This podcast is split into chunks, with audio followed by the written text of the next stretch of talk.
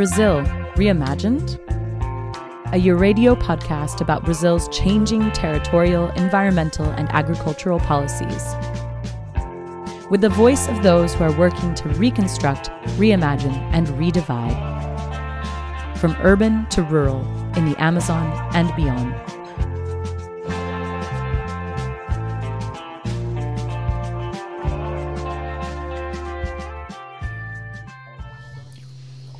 É, vou cantar uma música para gravar.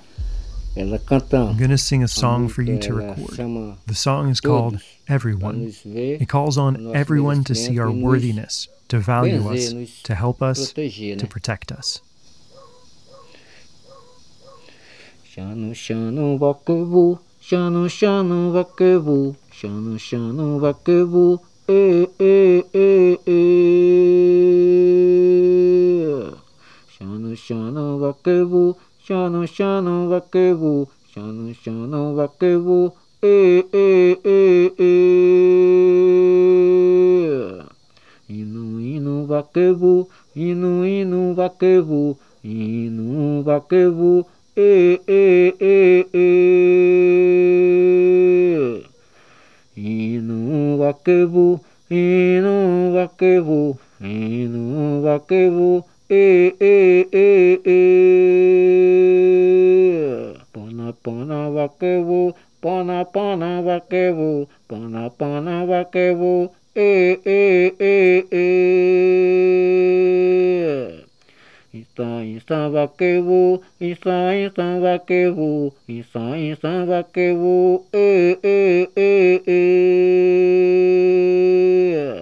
The beginning of this episode, This Prayer, by Paulo Almeida Rukã marked the end of the journey I took to record his story. And not only his, but also that of his people, the Nukini, and of their neighbors living just across the river, the Nawa.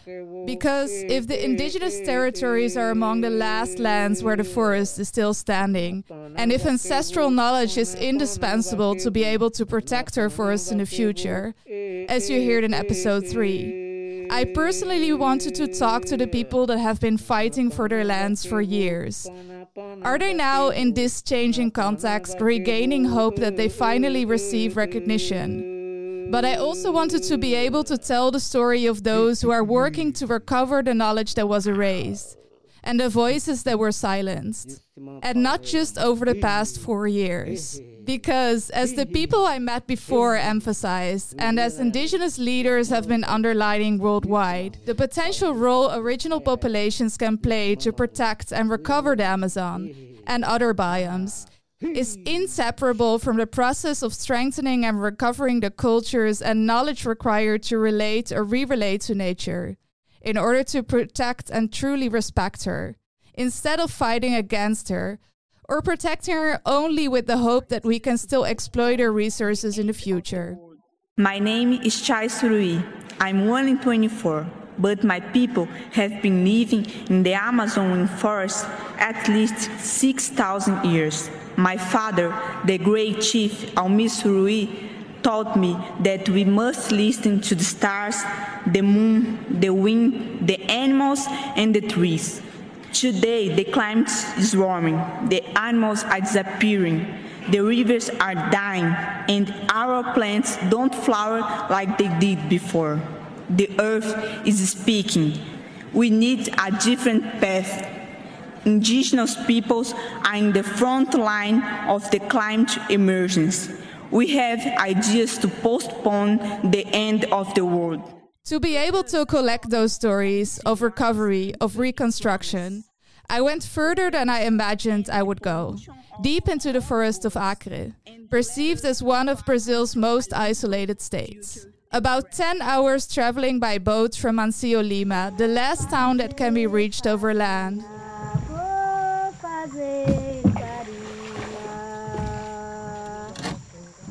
I arrived at the first houses of the Nawa, one of the last people in Acre whose lands are not yet recognized and demarcated by the federal government. But first, I passed Rio Branco, the state's capital, where just at the moment I arrived, protests were organized to fight for the demarcation and protection of indigenous lands. Demarcação! Já! Demarcação! Já! Sangue indígena! Sangue indígena! On June 7th, I talked to several people involved in the organization of the protest and on the defense of indigenous rights in Acre.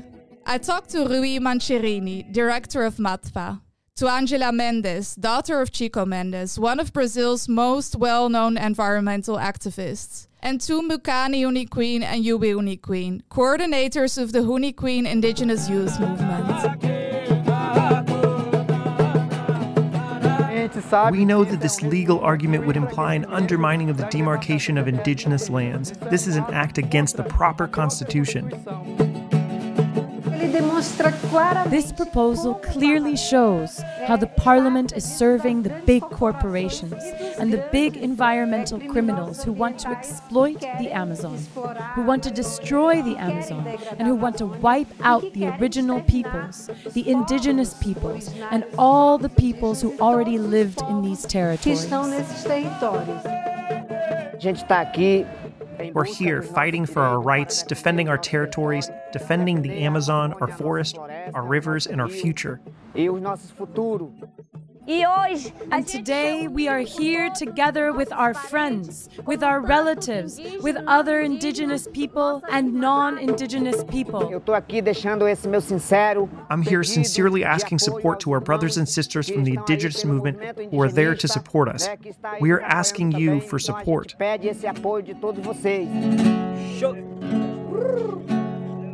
The protests were a strong no against the introduction of the time frame argument. A legal argument that would imply that only the lands occupied by indigenous people in 1988, when the Brazilian constitution was enacted, could be claimed and officially demarcated, thereby denying the fact that many indigenous people were persecuted, threatened, and expelled from their territories around or after that time. The final decision over the introduction of this controversial argument has been postponed for years. But just recently, There were emotional scenes outside Brazil's Supreme Court on Thursday as justices ruled in favor of indigenous land rights in a historic win. The Supreme Court ruling was vital to resolve some 300 pending land recognition claims, according to indigenous leaders, who said communities would now be protected from land grabbers and invasion by illegal loggers and gold miners. Activists say it's also a victory for global efforts against climate change, as it would prevent deforestation on indigenous land. For the political protests in Acre's capital, I undertook the long journey over land and by rivers. To talk to the Nawa, a people whose decades long fight for land did not yet lead to recognition. I first heard about their story when I was still in Brasilia, against the background of the capital's grey political headquarters. I met Tareson Nawa, a young journalist and communication specialist who moved from his Paris lands to the capital to work on the defense of indigenous rights. Eu acho que esse diálogo, eu, eu venho do movimento indígena, né? Eu sou ah. cria do movimento indígena, ah. formado pela COIAB, digamos assim. E aí eu acho que esse diálogo que eu vou ter com você, eu vou te dar umas, umas dicas muito importantes. Eu acho que The word tragic is barely enough to describe the history of his people, like that of many other peoples in the region. But now it seemed like there could soon be a turning point, explained Lucila Nawa, one of their leaders who guided me to their land in Acre. Eu conheço o território aqui todinho. É. E nós dissemos, vamos fazer do ponto tal. And then we decided to mark the land from this point to that point. We marked the limits based on what we need to survive. Then we mark the land with the people who are specialized in officially verso, tirar o demarcating, rio, who have the pra sair no equipment, canto que a gente so we could mark this path, which represents the limits of the land. This is self-demarcation, autodemarcação. Aí isso aqui tá autodemarcação. And so all of it has already officially been mapped, marked, the limits indicated. o- A FUNAI veio, né, uma Then a technical team of the FUNAI passed by to check where we ver self-demarcated the borders. É o território, Now we are making sure to monitor everything while waiting for the official decisions, for the political decisions from the government, so that we can have the land officially recognized and demarcated. decisão política do governo, né, para poder ter a demarcação oficial. The Nawa could finally start the process to mark the limits of their own land. A technical team of Brazil's Indigenous Affairs Agency, the FUNAI, already passed by to check where the land was demarcated. Now, the Nawa are just waiting for the official political decision for their land to be recognized as terra indígena, indigenous land. Crucial for the Nawa's future, underlined Railson Nawa, cacique, their other leader. A terra representa nossa vida. The land, it represents our life. The land that provides us with everything we need our food, the air that allows us to breathe, to speak. The land is our support. The land is where we get our education, where our health comes from, where our production comes from, even where our inspiration comes from. When I was interviewed by an anthropologist from Sao Paulo, I correctly replied to her, Our land is our life. They cannot take away our land. We cannot lose it. Not again. Tenho certeza que os Nawa aqui I'm sure that now and here, what we want is to reconstruct what was destroyed.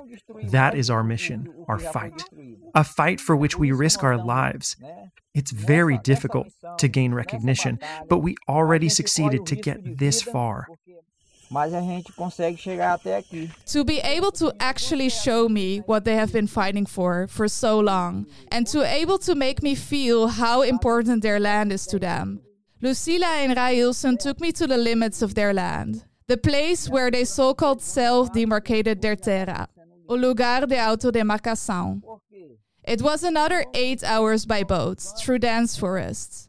And it was not just me who came along, but also the children of the local school. Only by involving the next generation in the struggle for recognition of their land can they guarantee it will be taken care of and protected in the future, Lucila explained. Então, bom dia. Né, nós vamos hoje aqui, né, mais um dia aqui de aula. Welcome to this class, a lesson for all of us, for all of you. We are here at the place where we demarcated the limits of our land, the autodemarcação.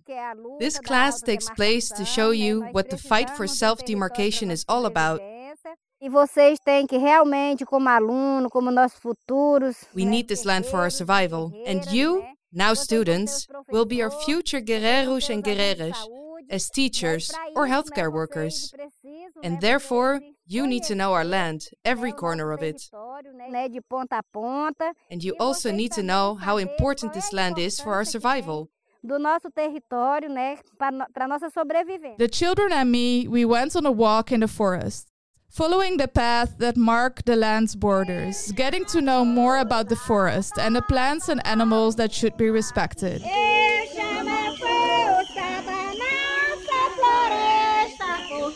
O povo Naua é um povo de festa. Eu chamo a força da nossa floresta, porque o povo Naua é um povo de festa.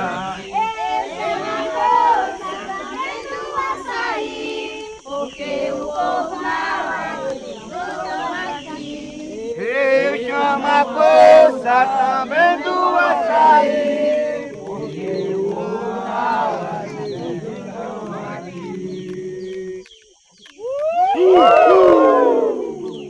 But for the children to learn to value their own land, they also need to recall their own history, Lucila argued. O povo Naua, né, eles e quando chegou The Nawa people. We initially lived in Cruzeiro do Sul, but when the rubber bosses, the colonels, arrived, we were expelled. They came to kill our people. Then we left Cruzeiro do Sul. We fled to try to survive. But at this new place, we couldn't survive either. Some fled again, spread out, and they managed to kill almost all of the people left. But two people managed to survive. Two girls, do nosso povo, linhagem da Mariruni, né, todo o povo Mariruni and Francisca Bojin.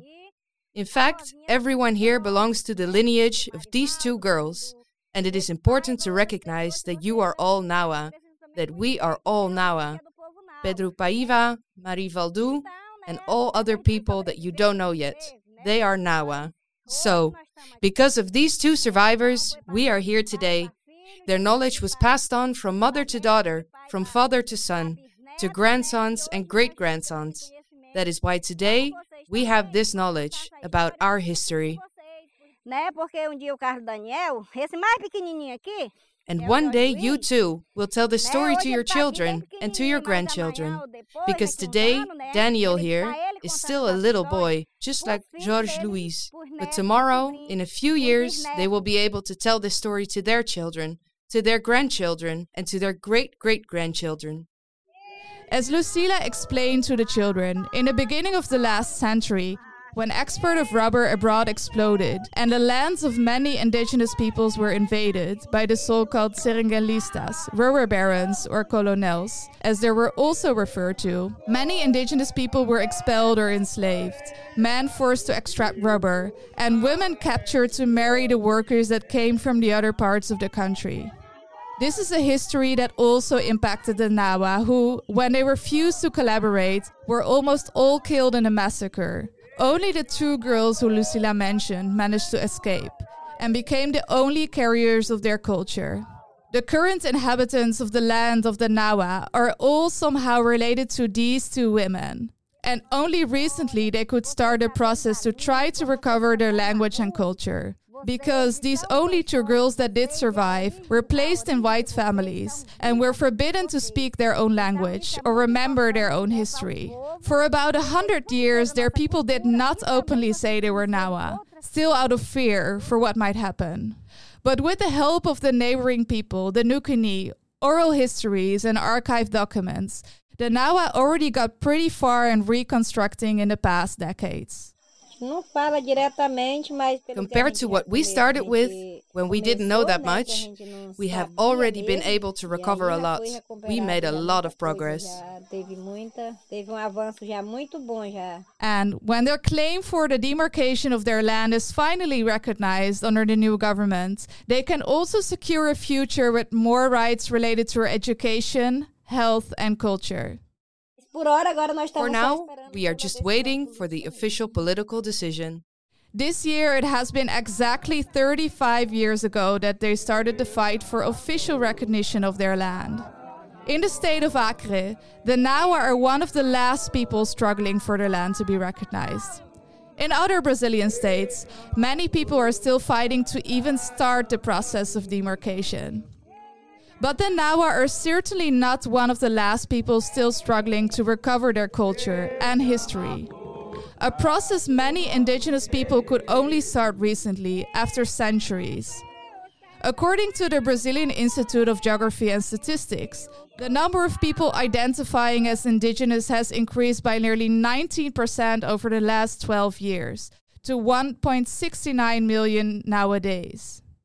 While already on my way back to the nearest town just across the river, I talked to the leaders of the Nukini, a people that did already succeed to demarcate their land decades ago, but that also just recently could start to openly strengthen the recovery of their culture, traditions, and knowledge.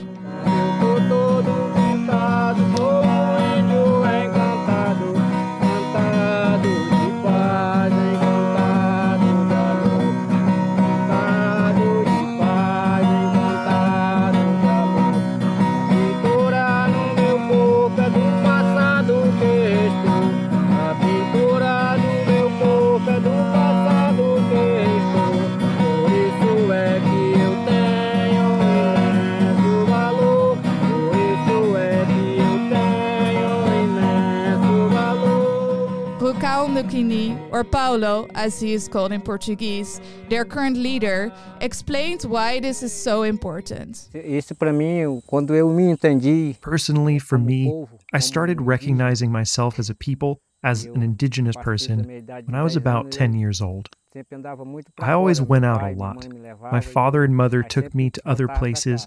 But I always came back here. When I understood importante que eu myself, when I recognized myself as an é fortalecer a indigenous person, I started to see that for me, the most important thing is to strengthen our culture, consagrar, conhecer a to strengthen the culture of my people, and to get to know the medicine ayahuasca. que trouxe, nos motivou nos empoderou. Because ayahuasca is a medicine that brings us motivation and empowers us to resist, to strengthen our culture, to feel our ancestral presence. That helps us to learn how we were forced to forget our culture during this time of contact with the non indigenous, how we lost our culture, how we were forbidden to speak, forbidden to practice, forbidden to use our traditional medicines. My generation, over the past 20 years, we have regained our strength. We have regained our ancestral knowledge, the knowledge of the elderly still there. It helped us to strengthen our songs, our music, our prayers, our paintings, the handcrafts that we produce, our culture. And for me, as a young leader of this people, I believe that there is nothing more important than strengthening our spirituality, strengthening our culture, and being an example for the next generation. As Rukã explained to me, the use of traditional medicines, including ayahuasca, is very important in this process of recovering their culture and the revival of the knowledge of their ancestors. It also helps the leader to strengthen the sense of community between his people, to make them aware of the importance to work together for a common cause. Uh, uma coisa muito importante que hoje nós valorizamos na nossa cultura é a cura. One very important thing that we value in our culture nowadays is healing, cure. Healing with traditional medicines, healing with prayer, healing with singing. This is very important to us today, for the Nukini, for all of us Nukini. It is one of the connecting forces that motivates us to stay, to have a good time with the other people here, to be sincere in our work with ourselves, to work for the collective. So the medicine is very important because it opens a path. It opens the path to healing, to cure. It is the healing of the material to embody the knowledge of our ancestors. It helps us to be more united and stronger every day, to be sincere, to be humble, to look each other in the eyes like brothers and sisters, to know that we can see the same things through each other's gaze, to know that we are humble in harmony. It also helps us to prepare new leaders that can guide us for us to be able to protect and preserve our forests, our world. As explained by Rukã Nukini, the use of traditional medicines, including ayahuasca, is by himself perceived as crucial in this process of recovery of healing, of cure, to bring harmony to the community and strengthen the feeling of belonging, to regard their neighbors as brothers and sisters, and to respect their lands and forests. By organizing ayahuasca ceremonies with the Nawa, Paulo Nukini even helped his neighbors to recover part of their culture and strengthen ties between them. The increased use of the traditional medicine ayahuasca by indigenous and non indigenous is, however, also subject of debate. While spiritual leaders and indigenous people working with the medicine consider it as an enlightening and healing medicine that can bring cure, strengthen self appreciation, and a sense of community, Opponents criticize the commercialization of the medicine, argue that ayahuasca, a hallucinogenic tea made from a vine native to the Amazon rainforest, should be considered as a drug, or is misused by swindlers, or warrant that it is imposed to indigenous people who traditionally never use the medicine. If a widespread use of ayahuasca might be controversial, what I did witness myself is that the Nukini definitely seemed very united to me strengthened to work together to recover their culture, to empower their people, and to live together in harmony. And for Paulo Nukini, it is important not only to bring this message to his people, their community, but also the outer world. Just as it is important to strengthen and unite my people here on my land, in our village, it is also important to bring this message into the world elsewhere so that there too it can help them to have a better understanding of the world. In places where they're open to this knowledge, open to the process of healing, of cure. Because in the end, in every corner of the world, there is a spiritual presence that can help to value and protect the forest, the environment, nature. Everyone is well received and welcomed by the ayahuasca spirit. Everyone is welcome. The aim of the cacique is to invite others to go through this process of healing and recovery together, and to work together to protect the original forests that are still there, or to repair by recovering lands that were already degraded. A message proclaimed not only by Paulo Rukã Nukini, but also by other indigenous leaders in the region. An invitation that was already met with a positive response in various parts in the part of the Brazilian Amazon I got to know, and already led to reforestation and recovery, even if for now these might seem only small steps in the transformation needed. When visiting the Nawa and the Nukini, I learned a lot, not only about their fight to protect and defend, a fight that seems infinite but can suddenly result in change but also about your universal call to unite or reunite, to be able to construct or recover at different scales. While Rukã Nukini invites others to work together, he also continues to commit himself to his community, to do what he knows he can do to make his people live in prosperity, and recover the knowledge they need to live in harmony, with respect for their land. Always independent of the political context, he says.